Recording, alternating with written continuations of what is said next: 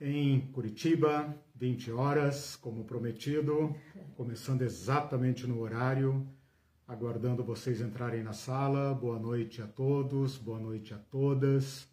Sejam todos bem-vindos, todas bem-vindas a esse nosso terceiro de quatro encontros. Uh, esse é um mini curso. Eu já dei duas aulas, essa é a terceira, e na próxima semana teremos a última, o nosso último encontro. Sejam todos bem-vindos, boa noite. Estamos terminando uma semana. É, é uma semana triste para muitas famílias brasileiras. Eu mesmo, essa semana, perdi uma prima. Hoje perdemos um irmão da comunidade focolar de Curitiba. Então, todos nós estamos tocados por esse grande drama nacional, a minha e mundial. A nossa palavra é que recobremos a esperança, que Jesus Cristo nos alimente com esperança, nos impulsione com esperança, aquela esperança que vem do Cristo de Deus, o Cristo do Evangelho. Tomara que essas palavras façam sentido, mesmo para aqueles que são cristãos cansados, perplexos. Uh, saiba que nenhum de vocês está sozinho. Há muitos cristãos perplexos por esse país afora, por esse mundo afora, procurando reencontrar o caminho do Evangelho.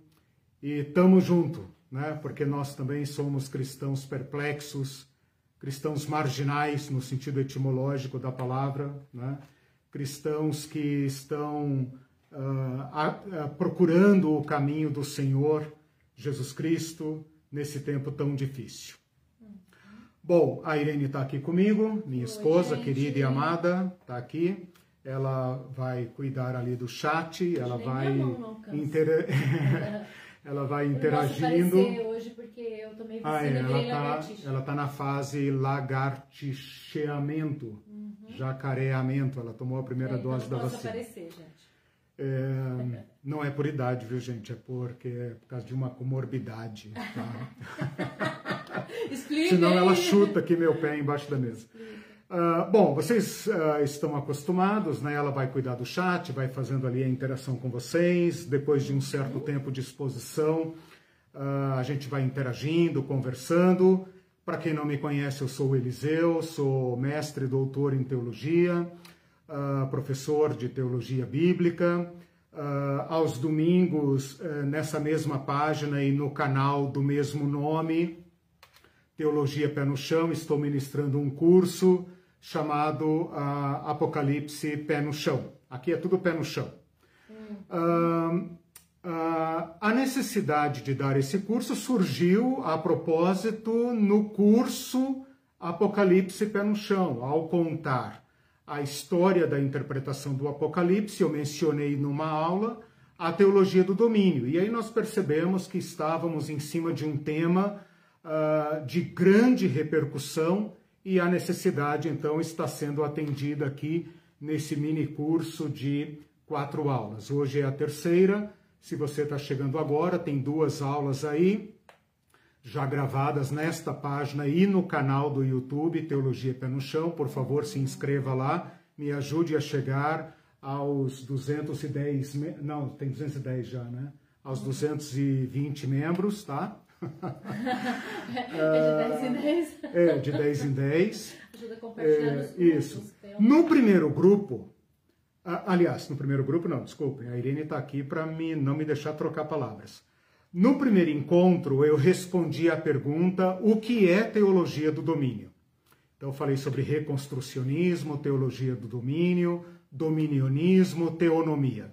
No segundo encontro, eu apresentei como a teologia do domínio uh, surgiu e como ela se desenvolveu. E mencionei então alguns nomes uh, importantes, como uh, John Rushduni, Bunsen, quem mais que eu falei? O, o Gary North, Schaefer. o Schaefer, Francis Schaeffer e o Peter Wagner. mostrando como esses homens, dentre tantos outros que eu poderia ter citado, articularam a teologia do domínio com outras áreas da sociedade. Né? Hoje, o que eu quero mostrar aqui, o grande problema que eu quero enfrentar nessa aula é Uh, se a teologia do domínio se propôs a controlar, influenciar, assumir o controle de áreas estratégicas da sociedade, a pergunta então seria: ela conseguiu? Hoje, agora, nos últimos anos, neste século, né, nas, nas últimas duas décadas deste século, a teologia do domínio uh, morreu na casca? ou ela alcançou seus objetivos. Eu lembro aqui que a teologia do domínio trabalha com uma, uma estratégia que eles chamam uh, religiosamente de sete montes, seven mounts, que na verdade são sete áreas estratégicas da sociedade. Vou repetir aqui para você: família, religião, educação, mídia, lazer, negócios e governo. Então, para a gente verificar, para a gente responder essa pergunta que eu coloquei, se a teologia do domínio foi bem sucedida, nós deveríamos verificar se ela hoje, né, fazer uma medição de resultado, se ela hoje então alcançou influência, se ela está controlando essas áreas estratégicas da sociedade. Como a gente tem apenas essa live para conversar, eu fiz o seguinte: eu cheguei à conclusão que eu posso resumir estas áreas na política. Porque é na política, no poder executivo, legislativo e judiciário, que uh, se formam, se elaboram, se aprovam, se executam políticas que vão favorecer o domínio dos cristãos uh, dominionistas nessas sete áreas. Então eu resumi as sete áreas em política, tá? Vamos ver se a teologia do domínio avançou no domínio da máquina do Estado. Se ela avançou nas casas de leis, no legislativo, no Congresso, se ela avançou na magistratura. E junto com isso, olhar a mídia. Por que a mídia? Porque a mídia é a caixa de reverberação, né? que, que significa isso? Ora, uma ideologia formulada por um certo grupo cristão morreria na casca se não houver mídia, se não houver os meios necessários para popularizar. Então, nós precisamos analisar se esse material se tornou de domínio público, se ele teve grande alcance na mídia. E uma outra área importante, porque ela alimenta, ela é alimentada e, por sua vez, retroalimenta a política e a mídia, a área da educação. Por quê? Porque é na área da educação que você dá o suporte intelectual, o suporte uh, filosófico a essa ideologia. Né? Se essa ideologia não conseguir dialogar com a elite, a elite propagadora dessa dessas teses, ela tem pouca chance de, uh, uh, de dar certo. Então, a, a pergunta que eu faço nessa noite é: a teologia do domínio alcançou resultados? Uh, os resultados a que ela se propôs? Ela se propôs controlar sete áreas estratégicas da sociedade.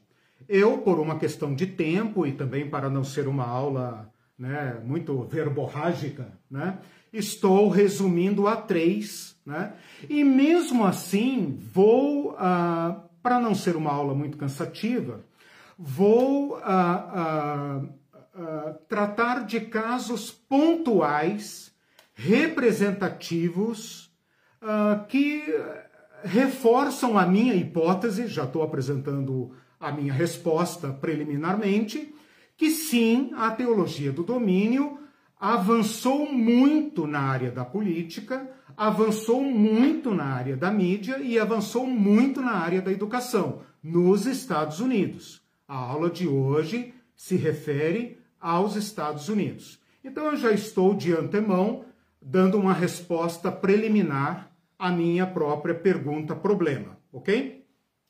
Bom, como eu preciso uh, uh, agora argumentar e defender essa minha resposta preliminar, eu vou usar então esse método, né? o método de uh, apresentar casos pontuais. Então, para cada, caso pontual, cada nome, cada instituição que eu apresentar, você pode multiplicar por centenas e milhares. Né? É, seria impossível abordar aqui todos os nomes, todas as repercussões e tal. Pensa numa sociedade americana, né? altamente é, complexa, religiosa, sui generis. Né? Então, é claro que eu não teria como abordar.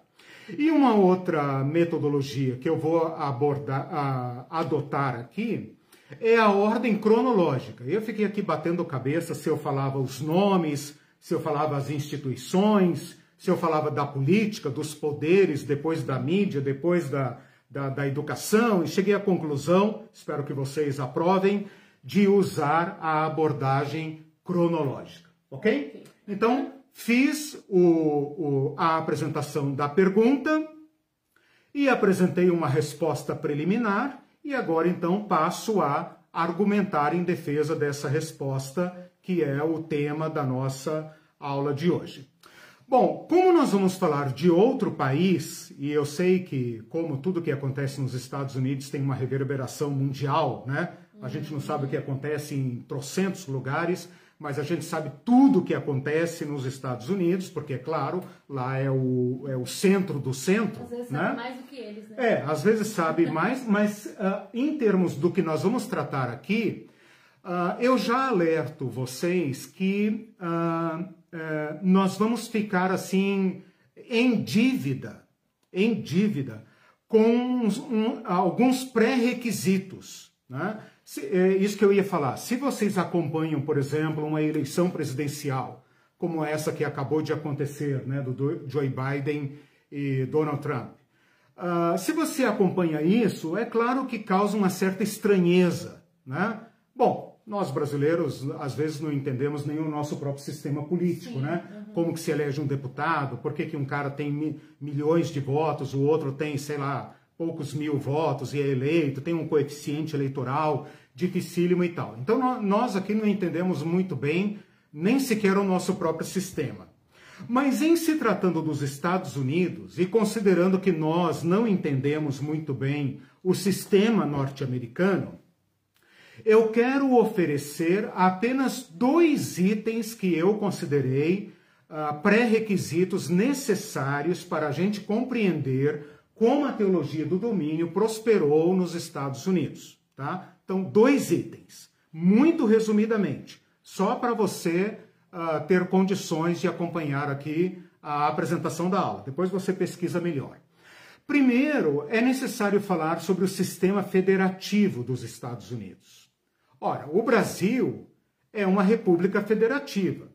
Os Estados Unidos são, olha que o nome desse país é plural, né? É. Estados Unidos são uma república federativa. Ah, então é a mesma coisa. Não.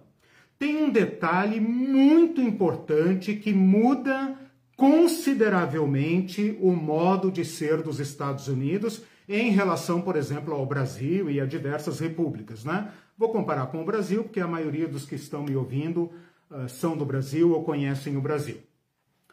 No Brasil, nós sempre fomos uma unidade. Desde o começo, desde as capitanias hereditárias, nós tivemos um governo geral que estabeleceu sobre o nosso país um governo central. Era representante de Portugal, mas era central. Uhum. Essa grande união foi dividida em capitanias, depois em sesmarias, depois, sei lá, é, províncias e finalmente estados. Então, no Brasil, nós chamamos. O Brasil é um Estado, né? o Estado brasileiro é um Estado, né? mas aqui no Brasil a gente faz uma diferença e chama os Estados, como São Paulo, Paraná, Minas Gerais, Bahia, de Estados-membro. Então nós temos uma união dividida em Estados-membros. Tá? Então a nossa federação é extremamente centralizadora em Brasília. Isso, inclusive, é um problema muito sério no nosso país. Nos Estados Unidos é exatamente o contrário. Eram colônias independentes, as 13 colônias originais, que hoje são 50, que se uniram para formar uma união. Por isso, o, o, o país se chama Estados Unidos da América do Norte. Estados Unidos da América. Qual América? América do Norte. Né? Então, isso tem uma implicação para a política americana que é a seguinte: os estados, cada estado americano é como se fosse um país. Ele tem Senado, ele tem uh, legislação própria, ele tem tribunal próprio, ele tem uma grande autonomia. Você já deve ter percebido isso assistindo filmes, né? Por exemplo, a legislação uh, civil, a, pena de morte, uh, casamento, uh, legislação de trânsito, uma série de questões são particulares dos estados porque eles têm essa autonomia original.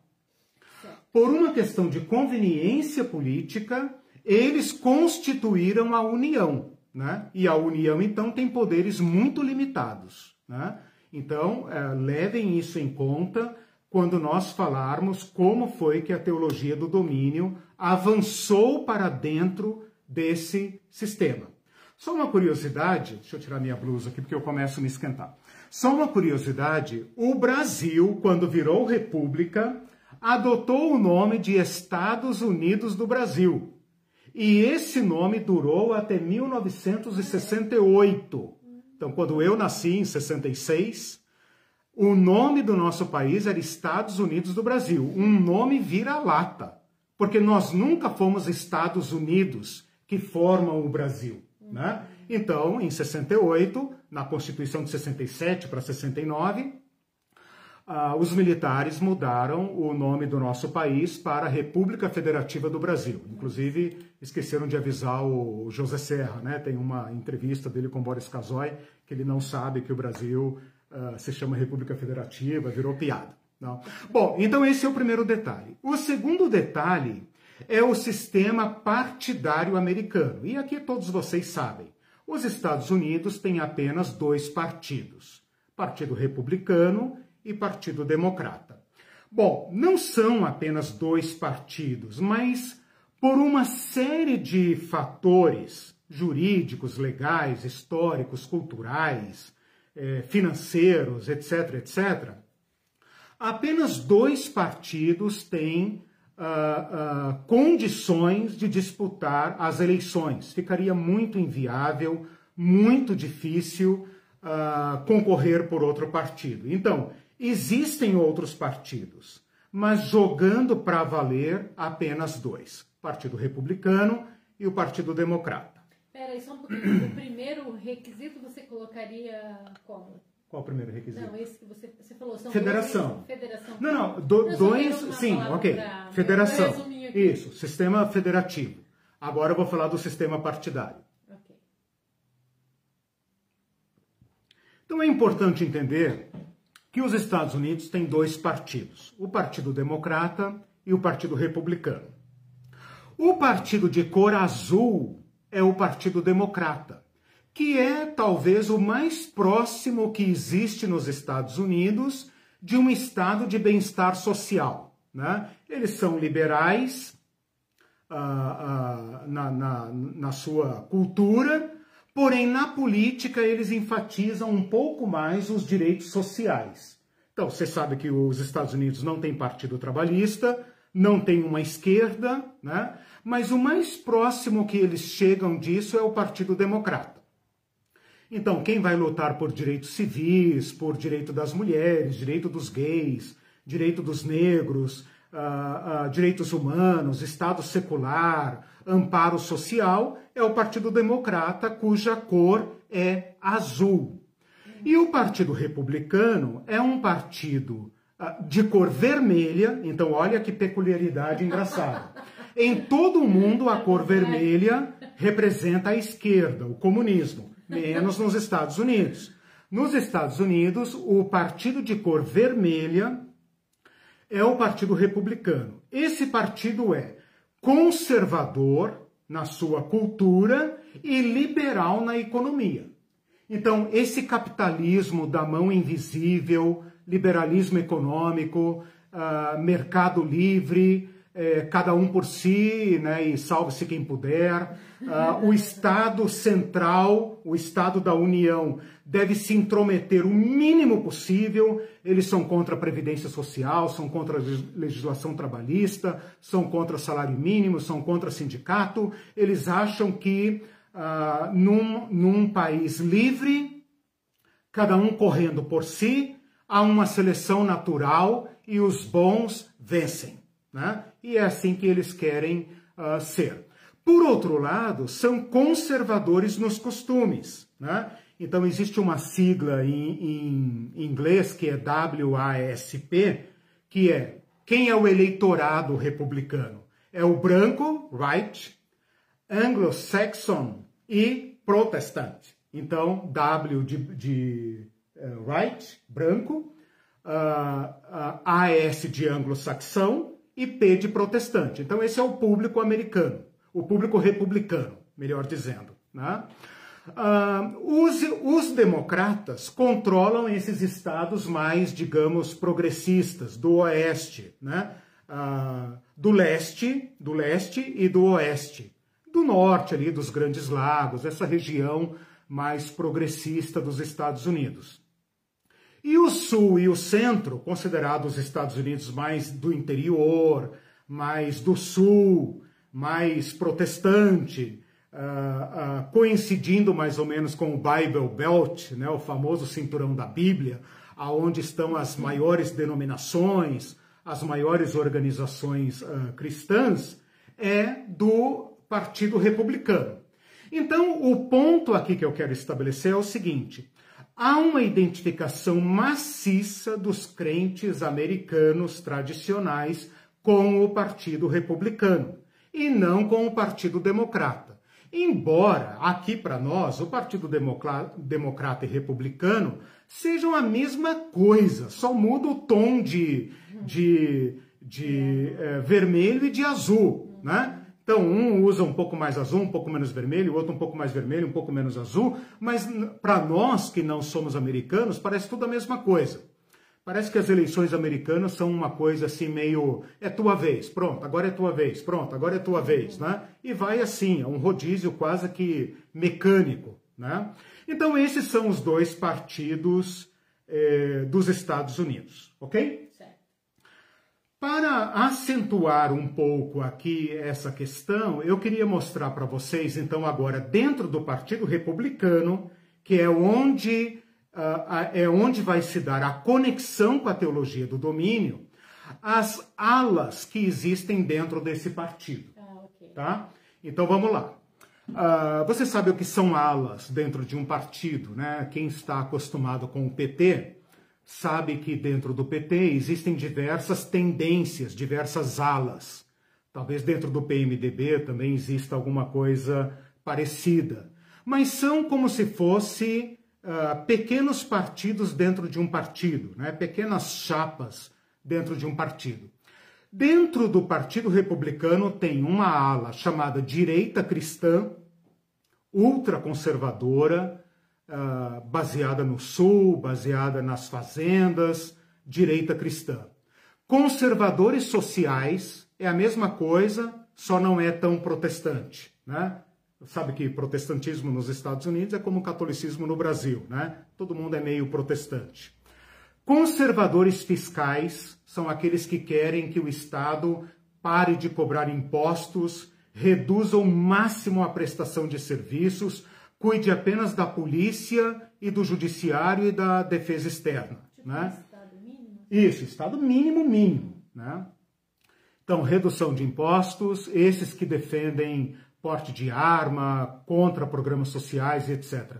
Neoconservadores, que é uma geração mais nova de, uh, uh, de conservadores, então uma nova geração, os mais jovens dentro do, Partido Republicano, uma ala mais moderada, né? E uma ala mais libertária, mas não libertária no sentido uh, democrático, no sentido progressista, libertário no sentido de uma economia livre. Os neoconservadores. Os republicanos. Sim, mas você está dentro da ala neoconservadora. Não, eu estou citando várias alas. Deixa eu falar de novo que eu falei muito rápido. Direita cristã, conservadores sociais, conservadores fiscais, neoconservadores, moderados e libertários. Ah, tá. Ok? Moderados e libertários. Isso. Ah, aliás, aquele Gary Norte que eu falei na aula passada, ele foi assessor de um senador dessa ala libertária. Então, eles são aqueles que querem o Estado mínimo mínimo, algo quase quase eh, o mundo da mão invisível de modo perfeito. Eles, eles perseguem essa utopia. Né? Bom, além desses, eu preciso citar aqui um partido, ou aliás, uma ala, né, que é mais do que uma ala, talvez é o principal candidato a se tornar um terceiro partido nos Estados Unidos, que é o Tea Party. Tea Party, que significa festa do chá ou partido do chá. Tea Party. Ficou muito famoso com a Sarah Palin e outros né, uh, políticos americanos que fizeram muito barulho em torno disso. Ele surge justamente quando Barack Obama vence o, o, as eleições em 2008, 2009, e ele é obrigado a socorrer aquela brutal crise econômica que o George Bush tinha deixado, né? E eles entram ali para travar o governo do Barack Obama, porque o Barack Obama iria se aproveitar daquela profunda crise do capital para implementar uma política mais social, uma política de segurança, Obamacare, eh, medical care, sei lá, essas coisas aí que os americanos falam. Então esse Tea Party é o, um movimento muito forte dentro do Partido Republicano, com uh, grande apoio dentro do partido, altamente libertário, conservador e ultradireita, extrema direita. E é um partido que tem grande apoio da população americana. Então, eu, dentro desse cenário, eu diria para vocês o seguinte: onde que a teologia do domínio vai buscar o ponto de conexão com a política? Porque eu já disse para vocês que ela se conectou com a política. Então vamos lá. Dentro do sistema federativo, que é um sistema de baixo para cima, né? que são os estados, os condados, os municípios, os distritos. Então, de baixo para cima, onde que eles vão tentar entrar? Eles vão tentar lançar um candidato à presidência? Não, eles vão nos distritos. Então é o conselho da escola, é o conselho tutelar, é esses pequenos conselhos, pequenas prefeituras, eles vão em massa para, esse, para essa esfera. Por quê? Porque é essa esfera que vai repercutir diretamente na macropolítica. Eles é que vão eleger os delegados que vão eleger o presidente da República. Entende? Então é lá que eles foram. Considerando os dois partidos, onde vocês acham que eles vão entrar? No Democrata, do Jimmy Carter, ou no Partido Republicano? No Partido Republicano. Em qual das alas vocês acham que eles vão entrar? Ora, eles vão entrar naquelas alas conservadoras, na moral, nos costumes, altamente libertárias, eh, em, em sentido econômico, capitalista e religioso. Então, embora eles estejam aqui, digamos, dispersos nessas alas, eles atacaram primeiro a direita cristã. Aliás, eles criaram uma ala dentro do Partido Republicano, certo? Então, eu dei aqui até agora um panorama da política americana, apresentando dois requisitos básicos para que você entenda a política americana. Então, o sistema federativo de baixo para cima, uhum. que é o contrário do Brasil, e esse sistema bipartidário, que você não pode simplesmente, como as igrejas estão fazendo aqui no Brasil, fundar um partido. Não adianta, né? O que, que eles vão fazer? Eles criam uma certa força e se abrigam dentro de um partido no qual eles tenham uh, uh, chances reais de ocupar o lugar, ok? Certo. Além destas alas que eu acabei de citar, existem outros partidos que uh, procuram se organizar na sociedade americana, mas não têm força para disputar eleições. Tá?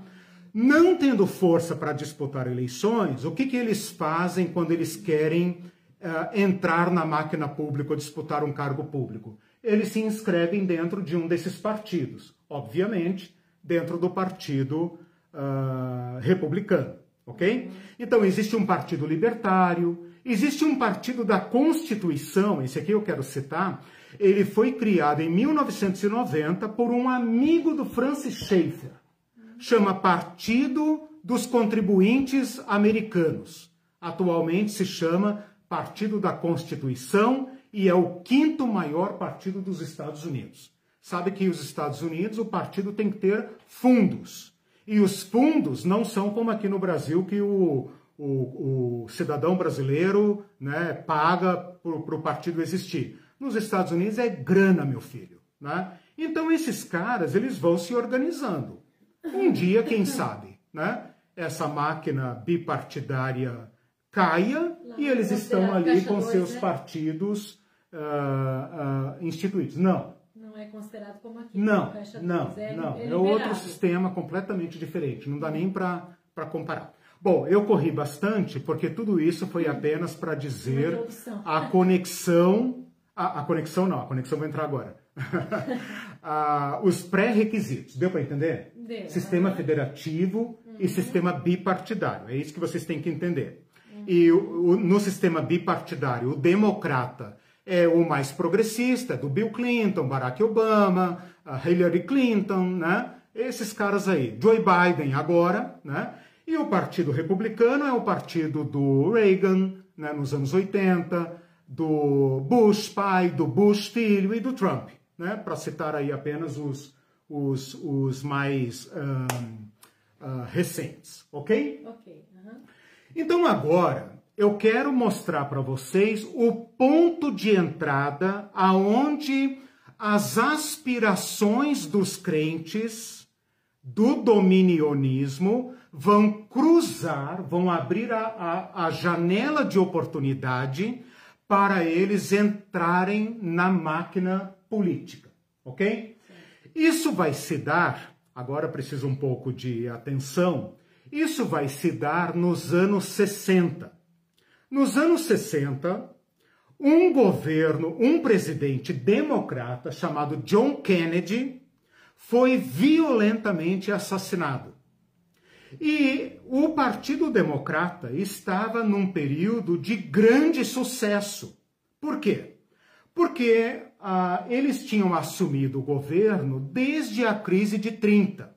Então, em 1930, 1929, teve a grande quebra uh, da, da, Bolsa de Nova York. E quem socorreu o país? O Delano Roosevelt, né? famoso New Deal, que implantou o que de mais socialista foi possível nos Estados Unidos e salvou os Estados Unidos. De modo que os Estados Unidos saíram da Segunda Guerra Mundial muito fortalecidos. Né? O John Kennedy era um presidente altamente popular, mas nem todo mundo gostava disso e o John Kennedy morreu.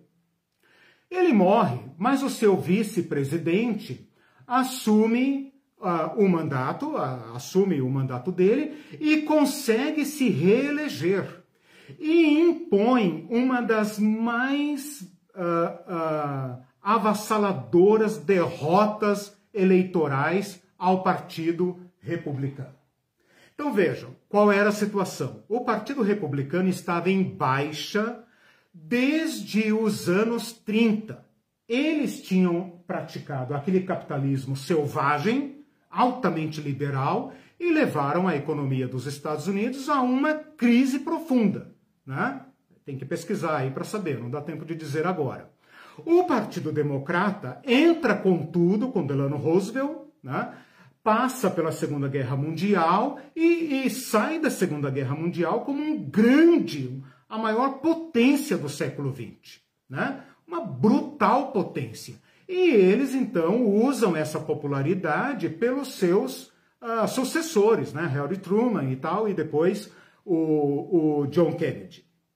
O John Kennedy morre, assume o vice dele, o Lyndon Johnson, né? que nós do Brasil odiamos, porque apoiou o golpe militar no Brasil em 64, Lyndon Johnson. Mas para os Estados Unidos era um presidente democrata. E ele então dá uma surra, ganha de lavada do candidato republicano. Esta derrota acende a luz do Partido Republicano e o Partido Republicano entende que ele não vai, ele não tem mais força para ah, ah, ah, brecar o Partido Democrata. Né? Tem que colocar aqui junto o Martin Luther King, a disputa pelos direitos civis, né? que o Partido Democrata espertamente uh, incorpora e leva em frente. Então, essa é a bandeira democrata. Né? Nos Estados Unidos, mais sindicalista, mais trabalhista, direitos humanos, feminismo, toda essa coisa mais progressista. E os Estados Unidos, com o Partido Republicano, percebe que a coisa está ficando uh, difícil para os conservadores.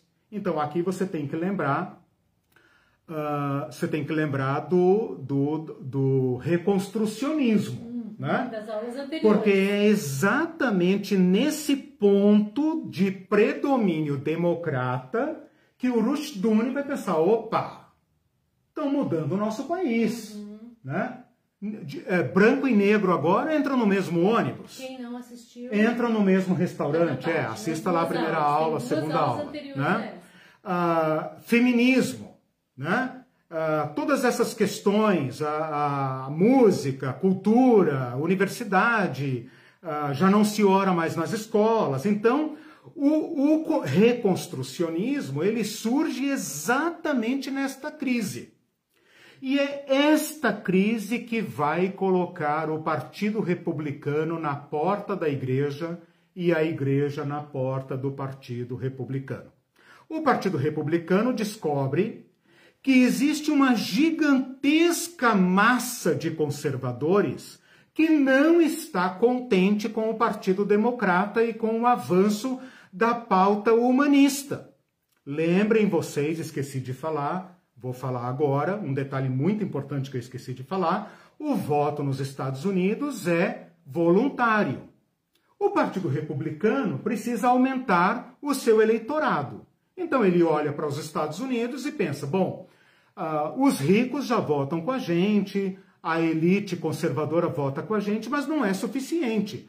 O, os pobres aumentaram muito, né? a indústria aumentou muito, as aspirações humanas aumentaram muito. O comunismo está aí, né? E nós precisamos enfrentar.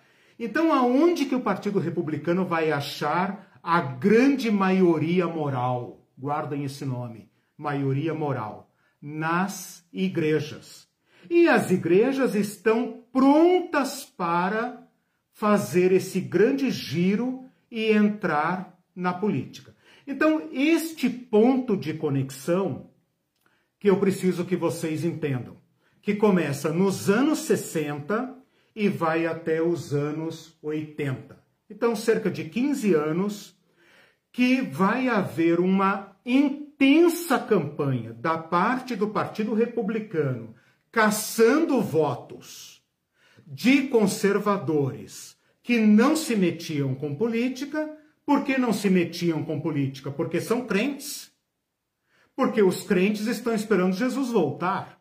Né? E eles não se envolvem com política, eles não estão interessados. Então, o Partido Republicano descobre o mapa da mina. E os reconstrucionistas, dominionistas, estão pensando o seguinte, ao mesmo tempo. Estão pensando o seguinte: ou nós vamos lá e fazemos, ou nós estamos perdidos. Nós vamos ficar minoria no nosso próprio país. E quer saber? Nós somos a maioria. Então, neste momento, o Partido Republicano encontra a igreja e os líderes dominionistas da igreja, não os crentes, os líderes dominionistas encontram o Partido Republicano. Então é a fome com a vontade de comer, certo? Esse é o ponto de contato. com o Brasil fica para outra aula. Isso. A próxima aula eu vou falar com o Brasil, vou falar sobre o Brasil.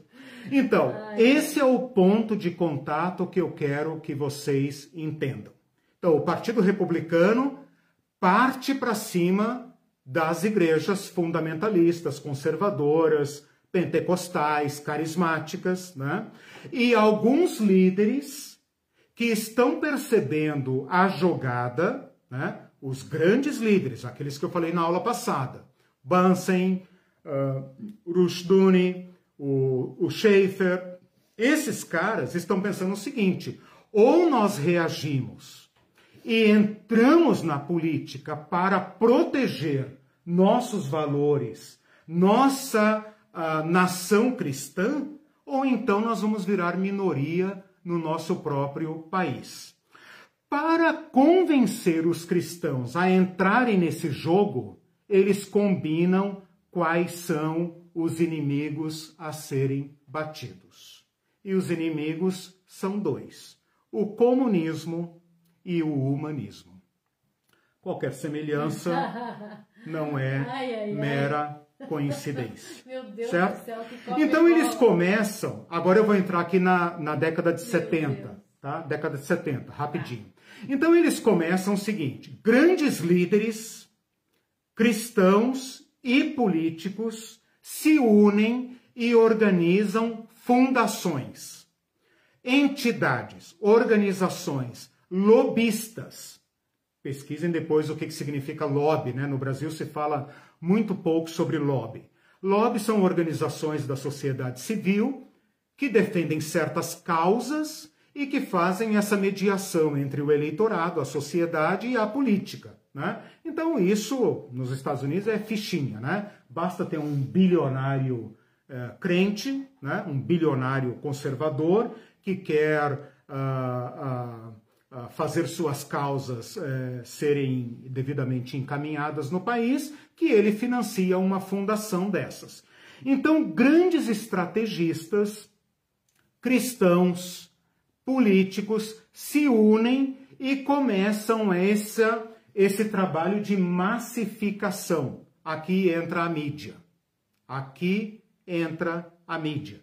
É aqui que os grandes programas televisivos, daqueles grandes evangelistas todos que você conhece, Jim Baker, uh, Pat Robertson, Jerry Falwell, uh, como é que chama lá? Gene Swaggart, todos que você imaginar, todos são cooptados para massificar essa convocação dos crentes para a política. Essas fundações, por exemplo, Fundação Herança, eu vou falar todos os nomes em português, tá? Para a gente não se embaraçar aqui. Fundação Herança, Heritage Foundation, uh, fortíssima, né? Fortíssima, fundada nos anos 70 por um cristão conservador chamado Paul Weyrich, tá? Um cristão conservador considerado o cérebro da estratégia ele escreveu um livro que é considerado o manual da direita cristã até hoje. Né? Uh, pesquisem depois, eu coloco lá os dados para vocês uh, pesquisarem. O objetivo dessa Heritage Foundation, ou Fundação Herança, é, olha o nome, herança, tradição, né? formular e promover políticas públicas conservadoras de livre mercado, portanto, conservadorismo e capitalismo, uh, governo limitado, portanto, uh, uh, governo da União para lá, sai para lá, deixa nós aqui nos nossos condados, nos nossos distritos. Liberdade individual, valores tradicionais e uma forte ênfase na defesa nacional. Então, os Estados Unidos, como potência agora, pode bater em quem quiser. E o governo federal tem que bancar isso aqui. Em 97, ela foi fundada no, em 73. Em 97, ela já era uma das mais poderosas organizações de lobby nos Estados Unidos. Existe até hoje. Uma outra organização chamada Conselho Legislativo Americano funciona como uma assessoria parlamentar para todos os candidatos evangélicos do país. Então, o cara não recebe lá grande coisa, uh, passa a maior parte do tempo, não é como no Brasil, né? Passa a maior parte do tempo desempenhando as suas próprias atividades, não entende de leis, não tem tempo para elaborar leis, não tem um gabinete montado como aqui. Essa assessoria encaminha para eles os seus projetos e eles apenas apresentam. Então, assessoria completa.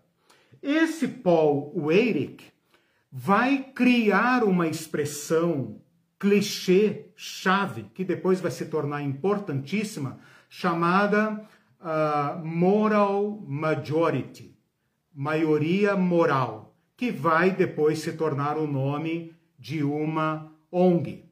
Uh, mais algumas aqui, ó. Fundação Congresso Livre, para treinar e mobilizar ativistas conservadores, recrutar e treinar candidatos conservadores e levantar fundos para causas conservadoras. Esse Paul Weyrich, ele atuou fora dos Estados Unidos, até na Europa Oriental. Né? Quando caiu lá o, o muro de Berlim, ele já estava pronto para entrar lá e cooptar pessoas ali. Então, eles são do mais alto nível estratégico. Esse Paul Weyrich inventou a, como é que chama, a campanha de fake news. Não, naquela época não tinha fake news. Ele inventou o uso da mala direta.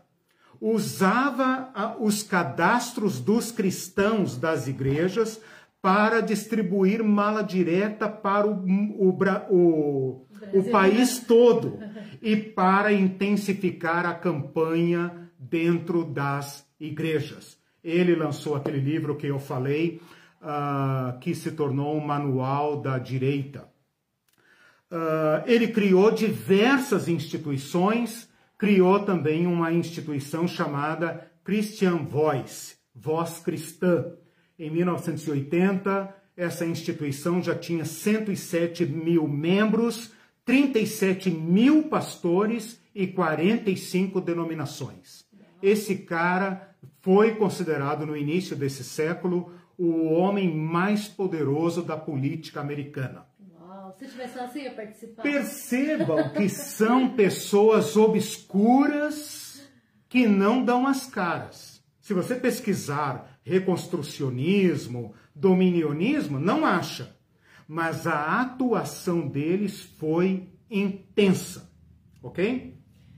Em 1976, deixa eu só colocar mais esse ponto, que daí eu paro aqui, uh, essa etapa. Em 1976, eu quero que vocês prestem atenção nisso, teve uma eleição para a presidência. E o candidato democrata era um cristão evangélico. Pela primeira vez, um evangélico, evangélico com pedigree uh, perfeito, né? do sul, branco, batista, o cristão modelo chamado Jimmy Carter disputou a presidência e foi eleito. Porém, ele era democrata, ele não era republicano. E ele desenvolveu as suas políticas humanistas. Ele, ele incentivou a conquista de direitos civis. E isso foi suficiente para que os cristãos chegassem à conclusão que o Jimmy Carter era um traidor. Então os cristãos vão jogar toda a sua campanha contra ele em favor de um candidato republicano. Em 1980, isso foi em 76, em 1980, o Jimmy Carter vai disputar a reeleição. Então você pensa, temos um candidato de um lado uh, cristão, evangélico, batista, branco, como manda o figurino conservador americano, porém é do Partido Democrata. E o outro é um conservador uh, altamente liberal uh, economicamente, né, do, do neoliberalismo, vai se tornar o pai do neoliberalismo econômico, Ronald Reagan. A igreja está diante de um dilema. Apoia nosso irmão Jimmy Carter ou apoia o, Ronald Reagan, né? que é nominalmente um cristão, né? um cara conservador, né? que é liberal na economia, uh, tradicional, né? conservador e tal. A igreja joga toda a sua campanha em Ronald Reagan. E aquela tradição de uh, reeleger os presidentes americanos, como agora aconteceu, né? não aconteceu com o Trump, é uma exceção, vocês perceberam a confusão que deu? A igreja americana impôs ao Jimmy Carter o vexame de não ser reeleito. E isso não porque Jimmy Carter foi um mau presidente, mas porque a igreja trabalhou através dessas instituições, dessas uh, fundações, pesadamente fazendo campanhas e toda a mídia e distribuição de mala direta e de cartilhas contra o Jimmy Carter. Portanto, em 1980, há o reconstrucionismo, a teologia do domínio, o dominionismo chega à presidência da República. É a igreja que elegeu Ronald Reagan, que junto com Margaret Thatcher vai levar o mundo à desgraça, né? Bom para eles, ruim para o resto do mundo, o, o neoliberalismo.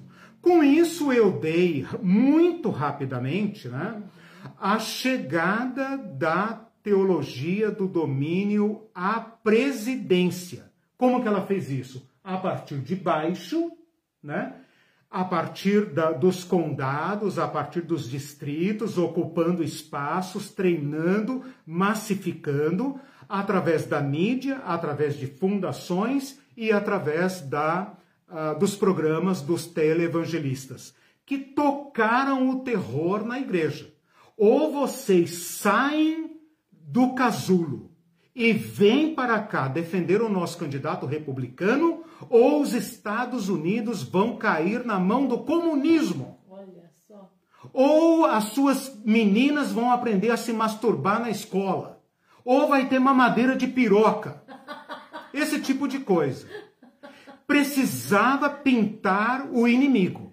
E eles é, pintaram. Então... E os Estados Unidos, que são a terra do capitalismo, votou num candidato ultracapitalista por medo do comunismo. Os Estados Unidos votaram no Ronald Reagan por medo do comunismo. Quem fez esse trabalho foi maciçamente a igreja. E isso que eu estou falando aqui não é uma mera é, é, dedução, isso é um trabalho de trocentos pesquisadores, né? Tanto que o Ronald Reagan vai levar para o governo muitos desses estrategistas, dos crentes, das fundações dos crentes. Então, a presença dos crentes agora se torna uh, preponderante no Partido Republicano. E desde 1980, os cristãos americanos ocupam um lugar fundamental no Partido Republicano.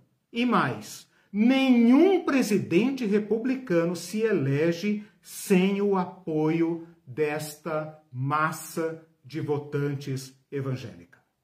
Então, o Bush pai, o Bush filho, né, o Trump, todos tiveram que uh, negociar com esses delegados, com esses pastores, com esses líderes, com essas fundações.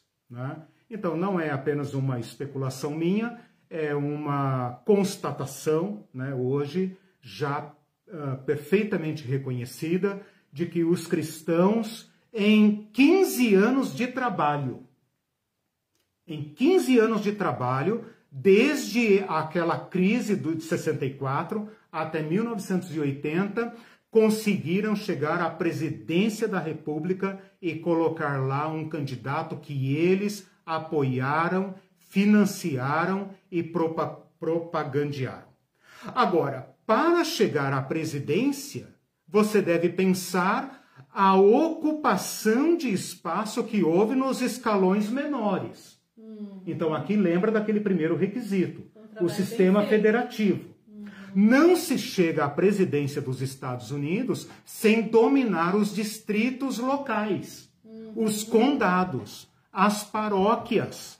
Não se elege delegados para o colégio eleitoral americano sem que você controle a base. Não é como no Brasil, que a eleição federal é uma, a eleição municipal é outra. Não.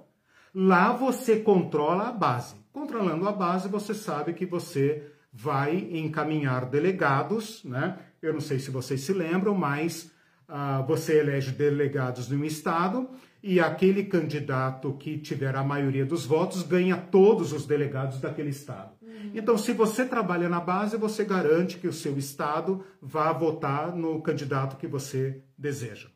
Uhum. Então, o ponto aqui que eu quero que vocês percebam é o seguinte: para ter chegado à presidência, a ocupação de base foi massiva. Então, você pode pensar quantos condados, prefeituras, uh, comarcas, juízes, uh, deputados estaduais, né, independente de como seja o nome lá, senados estaduais, governadores estaduais, juízes estaduais foram ocupados por candidatos não apenas evangélicos, porque esse não é o problema, por candidatos dominionistas, por candidatos reconstrucionistas, que têm um plano de governo. O plano é dominar as áreas estratégicas do governo. Então, em 1980, nós podemos ticar né, a, o reconstrucionismo ah, aprendeu o caminho da política. E de lá nunca mais cedeu. Ele pode entrar em crise, etc, etc, mas nunca mais refluiu, nunca mais voltou atrás. Perguntas, comentários, reclamações? É, pessoal, vocês estão aí? é, eu fico preocupado às vezes de falar muito rápido. Mas assim, o importante é, é vocês entenderem a crise de 64, uhum. aquele encontro de necessidades, né? Que de um lado o Partido Republicano percebe que tem que aumentar a sua base eleitoral e descobre uma um acervo de votos. Qual? O das igrejas. E por outro lado, líderes cristãos que entendem que chegou a hora de abandonar o dispensacionalismo pessimista, é, apolítico e entrar na máquina pública. Tipo, ou vocês botam a mão na massa, ou vocês vão ser dominados por comunistas. Uhum. Né? Vocês querem seus filhos sendo educados pelo Estado? Vocês querem que seus filhos tenham educação sexual na escola? Vocês querem que suas filhas se, sejam feministas e queimem sutiã nas praças? Ou vire roqueiro ou fume drogas? Então assumam as universidades. Porque senão, ou vocês controlam ou vocês serão controlados. Esse terrorismo, essa campanha massiva, levou os cristãos para uma posição política. E em 15 anos, de trabalho massivo, eles chegaram a Ronald Reagan, que não é um candidato evangélico, mas é o candidato dos evangélicos, fundamentalistas, pentecostais, conservadores e que queriam ver as áreas da nação controladas por esses políticos segundo os seus valores. É interessante, né? Eu estava pensando que, de repente, os crentes ligados no dispensacionalismo, não, não interessados em votar, não interessados Sim. na política e tudo, de repente eles mudam, aí entra naquele, no nosso uhum. curso de Apocalipse Pé no Chão, essa mudança de. É, exato. Mais uma vez se toca né, o assunto, exatamente. Né? É. Que daí começam a se interessar uhum. porque descobrem que vão viver mais tempo nesse mundo aqui uhum. e que uhum. eles têm que cuidar da moral e dos é. bons costumes. Quem quiser entender essa mudança doutrinária, né, assista lá as últimas aulas que eu dei em que eu falo sobre isso. Uh, os crentes, por princípio, especialmente os batistas que são digamos, o grosso aqui das igrejas do sul dos Estados Unidos, né? A Convenção Batista do Sul é uma das maiores do mundo, né? Uh, seguem um princípio de separação entre igreja e Estado. Nessa altura, se você está se perguntando, né, como a Irene está falando aqui, por que, que os cristãos agora estão interessados em política? A virada se deu aqui. Eles chegaram à conclusão que ou eles descem a arena política e assumem o controle, ou então eles serão dominados por valores humanistas e pelo comunismo, e os Estados Unidos então vai uh, uh, descumprir o destino que Deus lhe deu. Então agora entra em pauta uma outra escatologia, uma escatologia uh, pós-milenista, ou seja, nós temos que controlar todos os postos chaves da nação para construir uma nação cristã e então a igreja cumprirá o seu propósito. Daí quem não viu, esse é um curso do domingo. Isso, um curso de domingo. domingo todo 10 domingo. horas. Aliás, horas. a gente começou esse pequeno curso porque é, não dava tempo de, é. dentro do curso de Apocalipse Pé no Chão, tratar sobre a teologia do domínio, né? Os comentários hum. aqui, a Deise, muito boa essa apresentação cronológica. A Ivete. Okay. Jimmy Carter, em 1974, veio ao Brasil ver o que acontecia na ditadura e teve uma conversa com uhum, Paulo Arns uhum, quando tomou conhecimento uhum, das graves violações barra torturas uhum, na ditadura. Uhum. Então, os republicanos não gostavam disso. Né? Olha que curioso. Porque ele foi humanista. O Jimmy Carter está vivo até hoje, se não me engano, está com 90 e poucos anos. Eu anotei aqui em algum lugar, mas é, é fácil achar e se tornou um militante da paz e dos direitos humanos até se ele ainda tiver saúde, eu não sei se ele tem saúde ainda, mas ele é um peregrino da paz e dos direitos humanos até hoje. Né? Ele uh, foi defenestrado pelos crentes conservadores dos Estados Unidos por causa disso. Porque colocou na cara da igreja americana que é possível ser um cristão evangélico autêntico, bíblico e ao mesmo tempo ser humanista e olhar para o próximo não como inimigo, como fizeram os republicanos. Bem lembrado. Ah, o Alexandre, ah, não, antes disso, uhum. é, o Alexandre Klein disse Reagan era um era ex-ator de Hollywood. Isso. E o Mindu disse uma frase que eu tenho visto muito nas redes, né? Uhum. Não sei quem é o autor, na verdade, uhum. ele colocou entre aspas, não deve uhum. saber também. O comunismo exerce o mesmo papel do homem do ah, sábio para adultos é. com capacidade Exato. cognitiva reduzida. Isso. Mas é, eu acho que os que não têm capacidade cognitiva uhum. reduzida, talvez eles não acreditem, uhum. mas eles falam como se acreditassem. Eles vendem é. líderes é. Né, nos púlpitos vendendo essa ideia, é. né? Ah, na a época campanha é muito massiva. na eleição do, do, Lula ainda nós tivemos Isso. não tem capacidade cognitiva reduzida, né? O então, pastor Pascoal Piragem, então, por exemplo, é, né? Exato. Que fez um vídeo exato. falando do perigo que do ia acontecer no comunismo. Então, é. assim, é, eu questiono um pouco essa, essa frase, porque uhum. eu acho que ela é, ou ela é usada maldosamente mesmo, e daí as pessoas é irônica, limitadas, né? Ela é né? irônica, ela irônica. quer dizer, cara, você acredita nisso? O, o, irônico aqui né, é pensar que nos Estados Unidos essa panaceia colou. Né? Os pastores chegaram para essas comunidades cristãs fundamentalistas que não entendiam de política em plena Guerra Fria né? e secularização, a, a, a decréscimo, né? decepção com a religião no pós-guerra, e a, tocaram o terror. Né? E é claro que funciona. Né? Uhum. Se você constitui um inimigo e a pessoa se convence de que aquele inimigo é real, ele se mexe. Né? E essa estratégia foi pensada uh, uh, rigorosamente por gênios da estratégia. Eu vou colar depois ali no, no, no chat uh, porções desse livro para vocês verem a que nível vai a, a elaboração estratégica. Até Maquiavel, relido, entra aqui.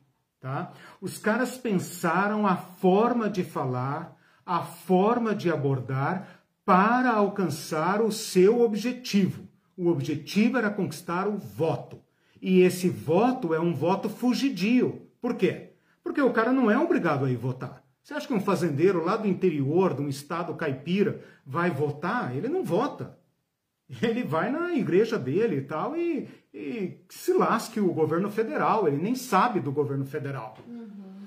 Mas se o seu pastor diz para ele que a estabilidade dele, os valores dele, a cultura dele está em risco, ele se mexe. E foi isso que aconteceu. E a prova foi a eleição de Ronald Reagan, que, como foi dito aí, é o pai do neoliberalismo uh, americano, do, do, do neoliberalismo uh, econômico, junto com Margaret Thatcher né? que alguns crentes do Brasil adoram né? e não sabem talvez o que estão falando.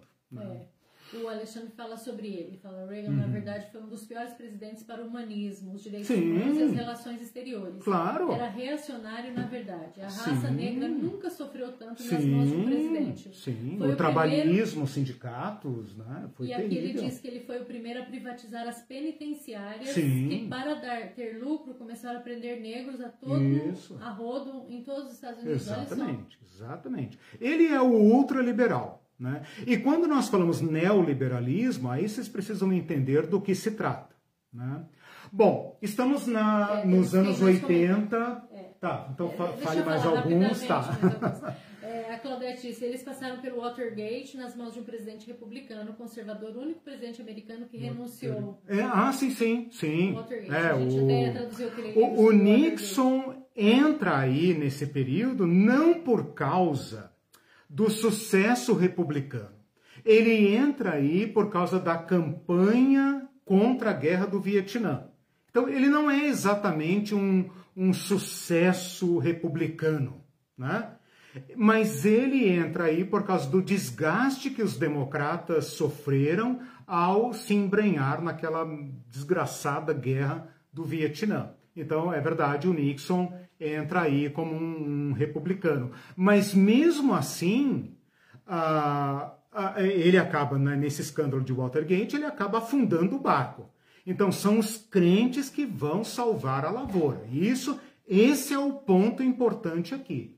Esse encontro entre os mentores do reconstrucionismo, tem que lembrar aqui do Rushduni, tem que lembrar aqui do Greg Bunsen, né? do Gary North, tem que lembrar desses caras, né? Que estão fazendo o trabalho de articulação e agora entra em conjunto com as fundações uh, bancadas por capitalistas americanos para levar a massa de, de votos para o Partido Republicano. O que a eleição do Reagan uh, aponta é que ele venceu. E como se explica essa massiva uh, passagem de votos para, uh, uh, para o Reagan? O voto dos evangélicos que não votavam, ok? Então, o, o eleitor americano, ele é uma, uma caça rara, né? O, o candidato tem que sair atrás do cara e tem que convencê-lo a votar. E os crentes conseguiram fazer isso tocando o terror, né, entre aspas, falando muito rapidamente, nessas questões da, da, da, do comunismo e do humanismo. A Ivete está dizendo, é uma espécie de lawfare religioso, ou Isso. seja, o uso da religião para Isso. dominar, chegando ao poder, impondo seus Isso. valores e seus métodos. Isso. Maligna estratégia. Né? Se apropria do evangelho de Jesus Cristo e o transforma numa arma de medo, de terror. Né? É diabólico, não, não tem outra palavra para isso. Uma pergunta aqui, hum. a, a, aqui atrás o, o Alexandre falou, um grande batista do sul, Billy Graham, ah. é, também era um televangelista. Aí a Daisy perguntou, Billy sim. Graham fez parte desse processo? Aí o Alexandre acha que sim. Ah. O que, que, você acha? Olha, ele, eu diria... O Alexandre acha que ele era mais ético, mas não sim. fugiu ao processo. Não, exatamente, concordo com o Alexandre, exatamente isso todos os grandes líderes evangélicos. Eu não estou dizendo que todos os evangélicos se tornaram reconstrucionistas. Mas o, o, vaso comunicante por baixo, né, vou usar essa expressão, a, a, a capacidade de se comunicar com os crentes uh, produziu o mesmo efeito. Então daqui não escapa ninguém. É claro que o Billy Graham é uma grande personalidade evangélica, uh, uh, ética, né? Uh, faleceu deixando seu nome limpo em questões morais, econômicas e etc., ao contrário de tantos outros. Mas na questão política, ele entra no mesmo balaio. Né? Não, é, não meteu a mão no negócio fundo, nunca empenhou o seu ministério na política, mas serviu a finalidades políticas. Né? Eu vou colocar ali alguns links que falam sobre o, o Billy Graham. Eu disse, acho que no primeiro encontro, que o Billy Graham está numa zona, se a gente pensar assim, numa zona política, ele está numa, num espectro político uh, muito periférico. Né? Então, ele participa da Casa Branca, ele tem contato com os políticos, ele é assediado por todos esses líderes e tal, mas ele está, digamos assim, se pegar um espectro né, de direita à esquerda, né, ele está assim numa, numa faixa teológica que dialoga com cristãos que são de outro naipe.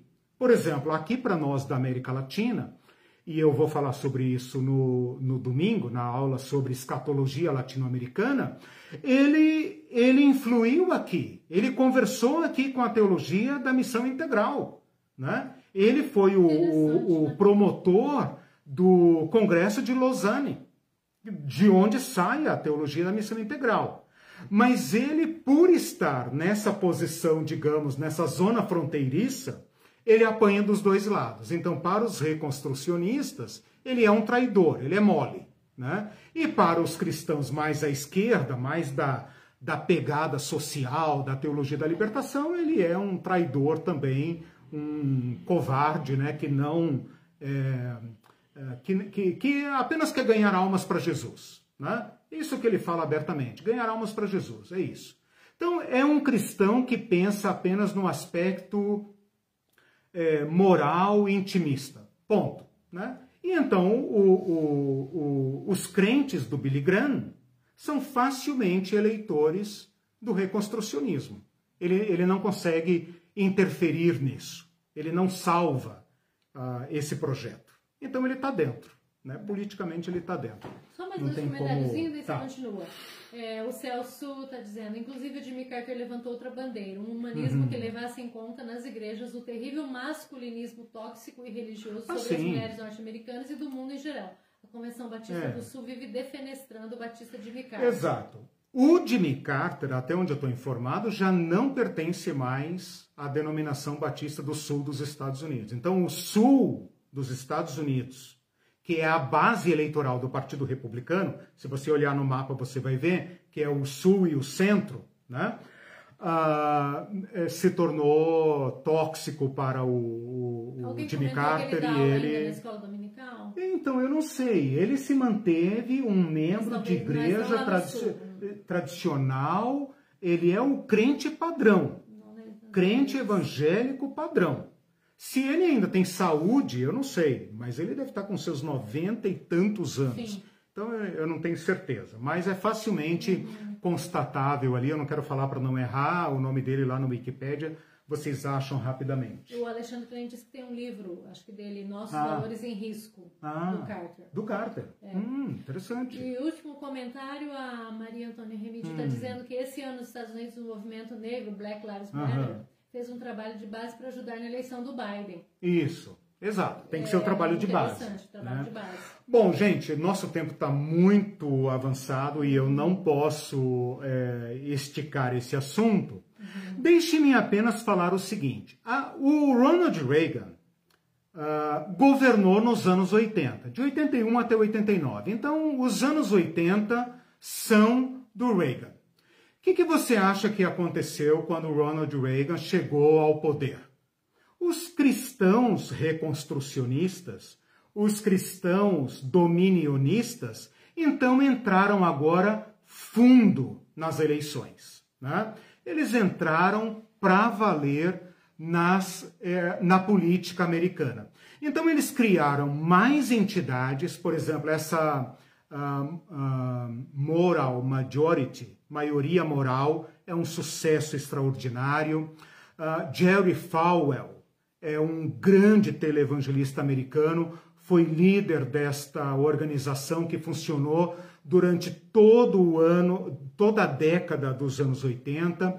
Eles uh, trabalharam intensamente no público evangélico para mantê-los como eleitores dos candidatos republicanos.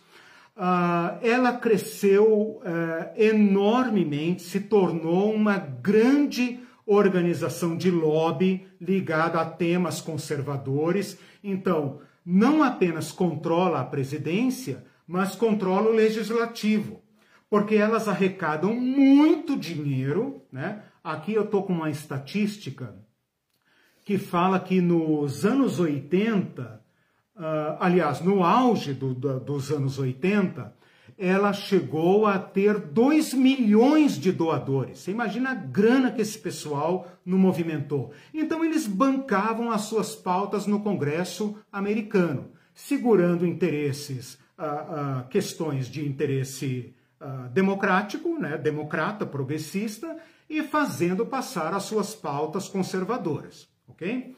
Uh, esta uh, maioria moral conseguiu trazer milhões de pessoas para uh, se cadastrarem como eleitores, porque nos Estados Unidos você tem que se cadastrar. Então, eles conseguiram trazer milhões de eleitores para, para a votação. Eles distribuíram milhões de cartilhas ao longo dos anos. Então, cartilhas sobre política, etc., treinamentos, seminários, esses grandes eventos gratuitos, né? Os crentes adoram evento gratuito, né? Não sabe que estão mordendo a isca.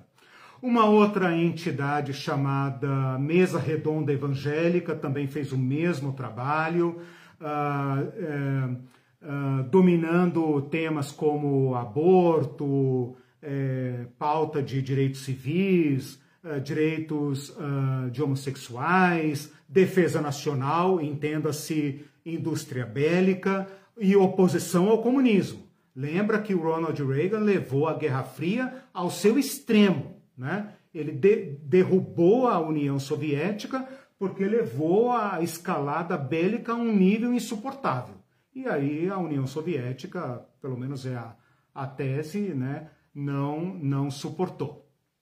Tim LaHaye também entra aqui, criou uma entidade, junto com aquele Paul uh, criou uma entidade secreta chamada Conselho uh, de Política Nacional, que funcionava como uma cúpula de estratégias para implantar a agenda teocrática. Ela existe. E era secreta. Uh, secreta porque ela não tem uma agenda pública. Né? Uhum. Não secreta no sentido, ah, ninguém ouviu falar. Não. Uhum. Não, tem, não tem agenda pública. Né? Uhum. E, e, reunia grandes cabeças uh, políticas assim. e etc, etc. Lembra que aqui nós estamos na década do Gary Norte uhum. e na década do Manifesto Cristão do Schaefer, que eu falei na aula passada. Né? Então, eles estão aqui, todos esses caras, trabalhando para uh, uh, avançar na sua pauta. Então, o Partido Republicano se torna apenas um veículo. Nos anos 80, eles estão trabalhando intensamente para fazer avançar não a pauta republicana, a pauta reconstrucionista. Hum. E o que, que prova isso? Eu tirei isso da minha cabeça? Não. O que prova isso é a quantidade de organizações a quantidade de dinheiro e de líderes envolvidos em política, compartilhando a, a cartilha reconstrucionista do Rushdonim, do, do Gary North, do uh, Bunsen e do Schaefer. Mas, né? mas, mas, isso não oferecia é, contradição, algum tipo de contradição ou oposição dentro do, do Partido é, Republicano que não era cristão? O Partido Republicano, veja, não tem, na verdade, no Partido Republicano essa coisa de ateu, né? Hum. Ateu, secular. Esses são os democratas. Os efeitos né? ainda é, todos são A pauta cristãos. conservadora, a religião civil americana é ali. Então tá né? tudo bem. Mas você tocou num ponto importante, me lembra, eu vou falar no final, eu vou encerrar a aula para não ter pergunta, né? Eu vou responder aqui uma questão sobre essa questão do como os cristãos puderam aderir a certas pautas políticas. É a mesma pergunta que você faz hoje, né? Todos os Como os cristãos podem fazer isso? Eu vou te responder e vou terminar correndo. Vou deixar vocês com, com essa com esse abacaxi aí até sexta-feira que vem. Bom, então diversas organizações, etc, etc. Chegamos em 89, final do governo Reagan. Os evangélicos já têm, os evangélicos não, os dominionistas já têm um candidato próprio agora. Republicano, que vai disputar aquilo que você ouve falar na televisão, as primárias do partido. Ou seja, quem será o partido ah, dos republicanos? Pat Robertson, que é o maior televangelista dos Estados Unidos, dono de canal de televisão, dono de mídia, escritor, ele é talvez uma somatória de Malafaia com Edir Macedo, com R.R. Soares e com mais apóstolo Valdomiro junto. É o sonho de consumo de todo desses telepastores brasileiros, né? Então, ele é dono de universidades, ele é dono de redes de televisão, ele é dono de diversas mídias, é um cara bilionário, né? Tem programa na televisão todo dia, tá vivo ainda, é que nem o Jimmy Carter. Se tiver vivo ainda, eu- eu- não, ele tá vivo ainda, certeza, eu conferi hoje, tá vivo ainda. Ele é acho que de 1931, ele é, ele é bem idoso, deve estar com 90 e tantos anos. Se ele ainda tiver saudável, ele ainda está fazendo o programa dele chamado Clube 700 Isso é convicção. que tem 700, ah, 700 patrocinadores. Conhece isso? 700 sócios, 700 parceiros. Conhece isso, né? Então, é, ele levantou 700. pa- O cara é um gênio. O cara é um gênio, né? Ele é um gênio em todos os sentidos. Os O cara daqui devem babar. é, ele é o assim, sonho de chega lá. consumo de todos os grandes líderes brasileiros devem ir lá fazer curso com esses caras, não tenha dúvida disso. Eles são donos de impérios. Esse Pat Robertson coloca o time em campo para suceder Ronald Reagan. Uau! E perde, ele faz uma. Olha, gente, para fazer isso, tem que ter muita grana. E ele não teria feito isso se não não tivesse tido chances reais de se candidatar. Depois você pesquisa lá, Pat Robertson. Ele é filho de um senador, gente da tradição política, etc. Ele entrou fundo na campanha, ele gastou pra caramba, ele renunciou ao pastorado. Ele era um pastor batista. Ele renunciou ao pastorado e jogou todas as fichas na campanha. Fatalmente para ele, ele foi preterido em nome do seu do vice-presidente do Reagan, que é nada mais nada menos do que George Bush. George Bush pai, né? Aquele que começou a guerra ah, no Golfo Pérsico, né? A guerra do, do Iraque, etc, etc. Então o Bush pai, o Bush sênior, né? Ah, se não me engano, está vivo ainda ou faleceu recentemente. Se estiver vivo, está muito idoso ainda. O Pat Robertson, então, no final dos anos 80, perde. Você pensa, ah, então desandou todo o projeto. Não. Aí eles aprenderam como controlar a máquina do Estado. Eles venceram George Bush em um estado. E esse estado, o estado de Iowa, se tornou o protótipo do projeto dominionista. Ou seja, como é que se controla a máquina do Estado.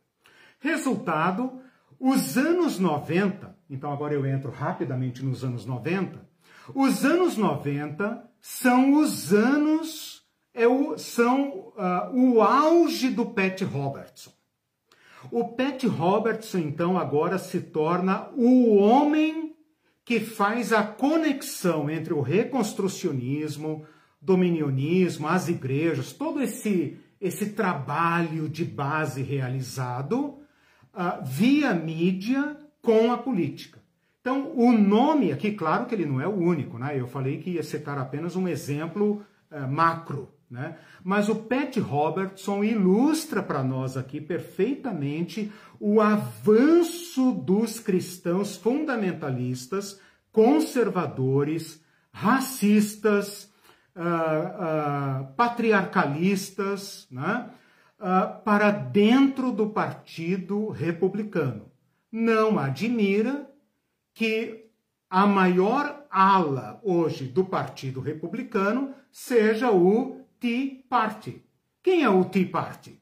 O Tea Party é o, aquele festa do chá, o partido do chá. É um partido doutrinado, formado já nas universidades de propriedade de grandes nomes do reconstrucionismo, dentre eles o próprio Pat Robertson. Então, os caras formados nas universidades desse grupo, estou citando aqui apenas uma, que se chama Universidade Regency, Regência a palavra regência foi usada na aula acho que passada, né? Que os cristãos são chamados a serem co-regentes de Deus. Lembram disso? Não. Deus é o, o, o grande governador do mundo e nós, os cristãos, deveremos ser os co-regentes. O Pat Robertson compra uma universidade e coloca o nome nela de Universidade Regency, regência, né? Simples, né? regência. Então ele está formando uma classe de burocratas, uma classe de parlamentares, de juristas, de economistas para atingir esses fins. Nesta época dos anos uh, 90, o Pat Robertson, então, já está com diversos cérebros formados em ponto de participar da máquina pública. O George Bush pai emprega pessoas formadas nessas universidades, porque agora é uma questão de troca, né? Os cristãos apoiam o presidente, o presidente deve favores a essas alas. Claro. Ele sabe que se ele não agradar essas alas, uhum. ele vai perder as eleições. Sim. Ele perde o apoio do Congresso. Sem o apoio do Congresso, uhum. você não governa, né? Então, uh, o, o Bush Filho também emprega diversas pessoas uh, formadas nessas universidades. Então, com isso, eu quero apenas ilustrar o seguinte: que o, a, a, o reconstrucionismo, ou chamado teologia do domínio, ou dominionismo, avançou. Uh, uh, de modo muito consistente para dentro da máquina política do Estado americano, usando um dos partidos, o Partido Republicano, de modo que o Partido Republicano agora depende dessa massa de eleitores, né? controla a mídia, porque esses homens são donos de canais de televisão, né? são verdadeiras usinas de produção de mídia, de filmes, de seriados, de música e tudo que você puder imaginar. E também controlam universidades. Por isso que eu falei para vocês que eu iria me ater principalmente na, na, uh, nessas três áreas. Né? Porque a partir destas áreas, eu acredito que os Seven Mounts né, estão uh, muito bem uh, contemplados aqui. Né? Pat Robertson, então, se dá por satisfeito porque ele perde as eleições, mas ele coloca diversas réplicas de si mesmo né? Nas mais diversas áreas do dominionismo. Todos os presidentes republicanos, e com isso eu quero dizer Reagan, Bush pai, Bush filho e o Trump, né, são dependentes desta maioria cristã, desta maioria moral, desta nova direita cristã, nome que eles dão, ou nova direita religiosa. Eles controlam o partido uh, republicano e controlam uma massa de votos que ainda funciona.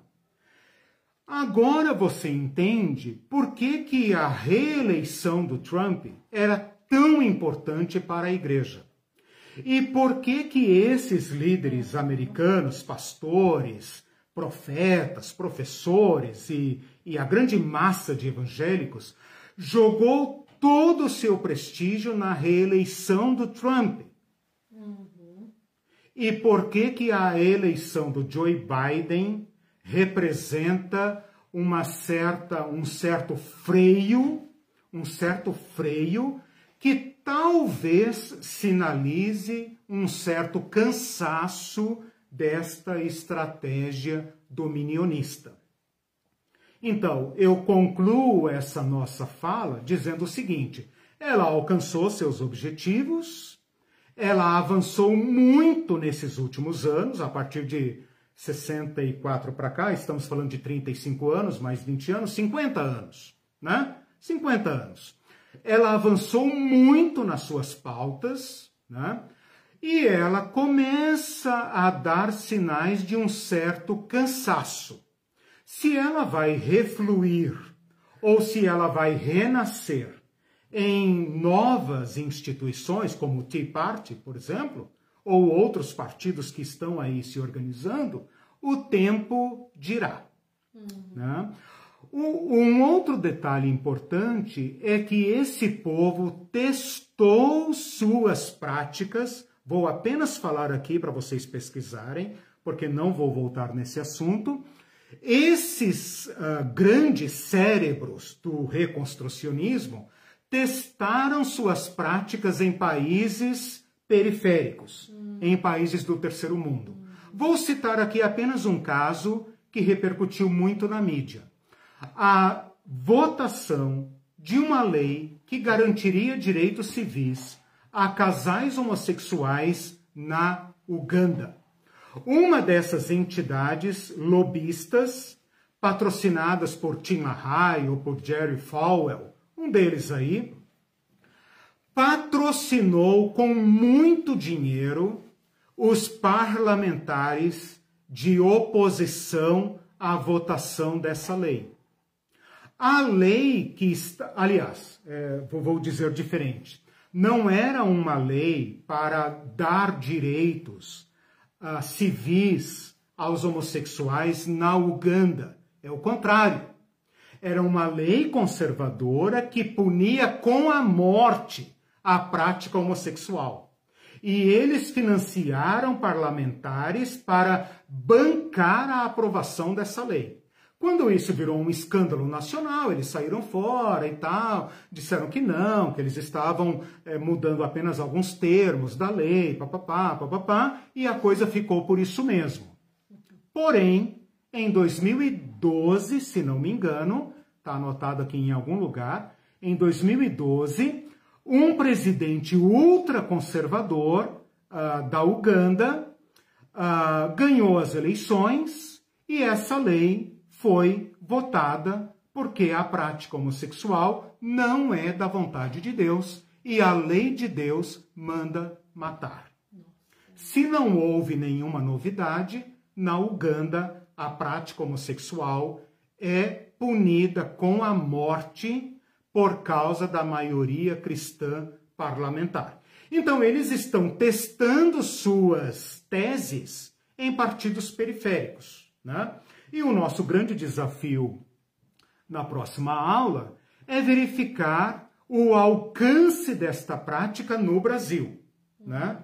Então, essa é a pergunta que eu já adianto para a nossa próxima aula. Ah, o reconstrucionismo, a teologia do domínio, o dominionismo, já tem adeptos no Brasil, uhum. né? Ah, o comportamento dos grandes líderes evangélicos, das grandes denominações, das entidades, do apoio parlamentar, da bancada evangélica, reflete o reconstrucionismo de matriz norte-americana ou é um fenômeno uh, autóctone, é, genuinamente brasileiro, tupiniquim?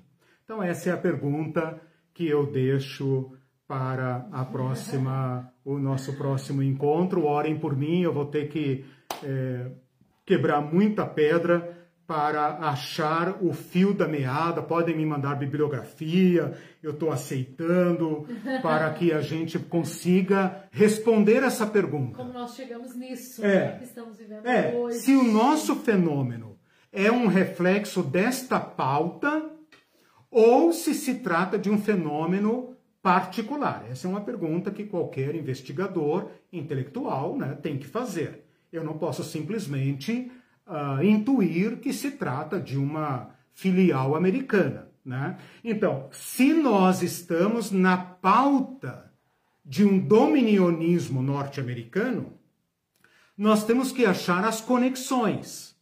Né? Como se deu esses contatos? Através do quê? De faculdades teológicas, de lideranças denominacionais, de igrejas que têm sua sede nos Estados Unidos, de mídia, de literatura, de eventos gratuitos que né, ah, vão para os Estados Unidos, né, assistir uma conferência gratuita, tudo pago, né? Eles adoram fazer esse tipo de coisa, né? Então, se você tiver bibliografia, pode me mandar, eu estou aceitando porque eu quero responder essa pergunta. Eu tenho a minha hipótese, né? Não vou adiantá-la. Você uhum. já, já deve ter, você já deve ter percebido, né? Que sim, né? Sim, isso não é um fenômeno local, né? É, a história da igreja mostra isso, uhum. mas uh, se você quiser me ajudar a responder essa pergunta, eu aceito uh, contribuições. A, a Neivia já me mandou alguma coisa ali sobre o Rio de Janeiro, essas milícias narco-evangélicas, né? Meu Deus, o que está por trás disso, né? Complexo de Israel, né? uhum. né? Meu Será que Deus, uma aula só né? para o Brasil vai dar, né? Meu Deus. É, não, não vai dar, mas eu não vou avançar. Vai eu trouxe uma, uma tonelada de informações hoje, eu pretendia até falar menos, mas não, é, não deu. O horário está avançado é, aqui. É, está avançado e eu tenho que parar. Ok. Então, tá. é, a ainda sobre, acho que é o Billy Graham, a Claudete ah. colocou, eu não concordo que quem viveu tão próximo da Casa Branca não tenha atuação direta nisso. Exato. É, o máximo eu... que a gente pode dizer sobre o Billy Graham é que, como até onde nós sabemos, se manteve uma pessoa uh, religiosamente ética. Né? Uhum. Né? Mas é um americano. É, Pensa como americano. Né? É muito difícil uma pessoa pensar uh, de modo encarnacional. Né? Pensou como americano. A ideologia americana e a religião americana é quase que uma coisa só. Uhum. É muito difícil pensar fora disso. E, e também viveram na Guerra Fria. Né? Nós temos que pensar que para nós hoje aqui o comunismo é sempre o bicho papão. Nós temos que lembrar, né, irmãos, que uh, no auge da Guerra Fria esse negócio era muito forte. Né?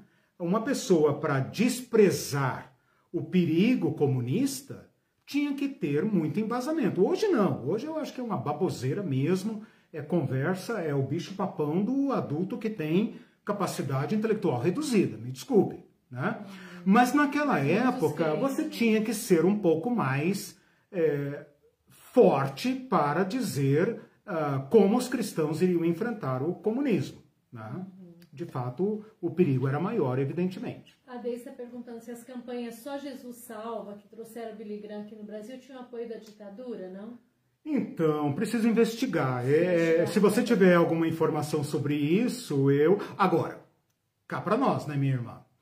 Que as nossas lideranças evangélicas andavam de braços dados com a ditadura evangélica já não é mais segredo, né?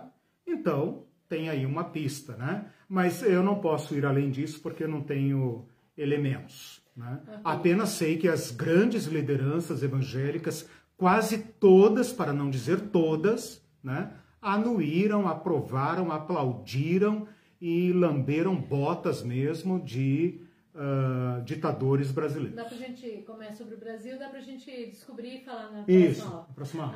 A Maria Antônia Remídio, Deus nos livre. Uh, vou orar para esse principado que volte para é, o lugar de onde veio. É, exatamente.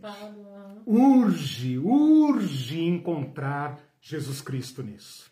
O, Urge. o Alexandre Klein disse: a gente não pode é, amainar com esse povo, não. O Trump não desistiu de jeito nenhum. Sim. Eles têm muito dinheiro, muito Exato. dinheiro para gastar. E tem o eleitorado conservador. todas as fichas Exatamente. que eles defendem. Exatamente. Temos que ir para cima com todas as forças. Exatamente. Eles vão. E, e, e, e a igreja norte-americana faz parte desse projeto.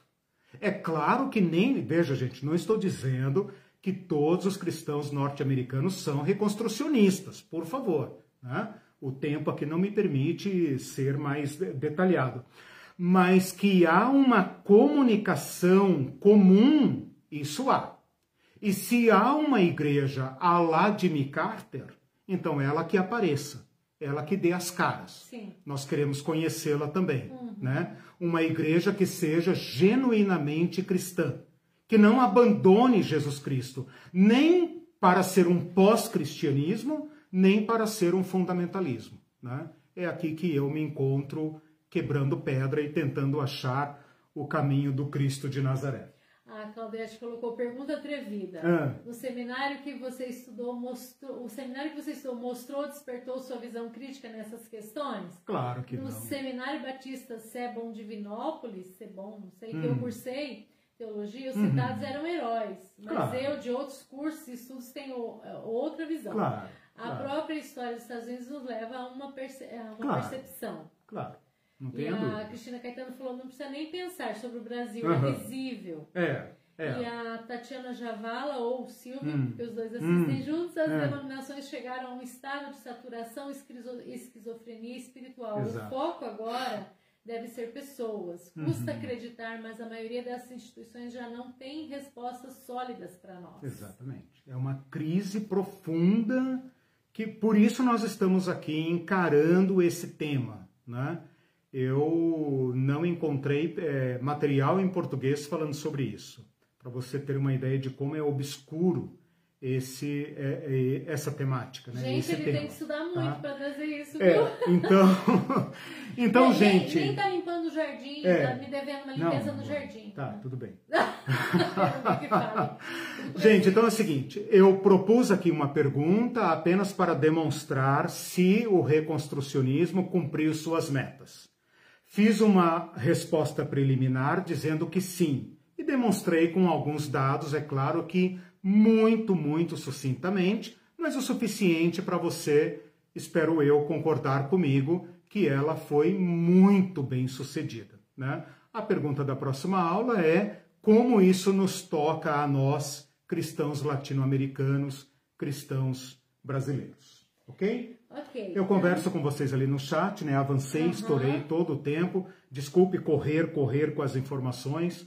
Tentei fazer da maneira mais didática possível mas espero que tenha sido claro. É, obrigado pela, pela audiência. Compartilhem, inscrevam-se lá no meu canal, tá bom? Tchau, eu preciso chegar a 220 inscritos, por favor, né? Senão eu vou ter que aderir ao reconstrucionismo. 220 milhões. Tchau, gente. Boa semana. Se cuidem. Beijo. Até domingo.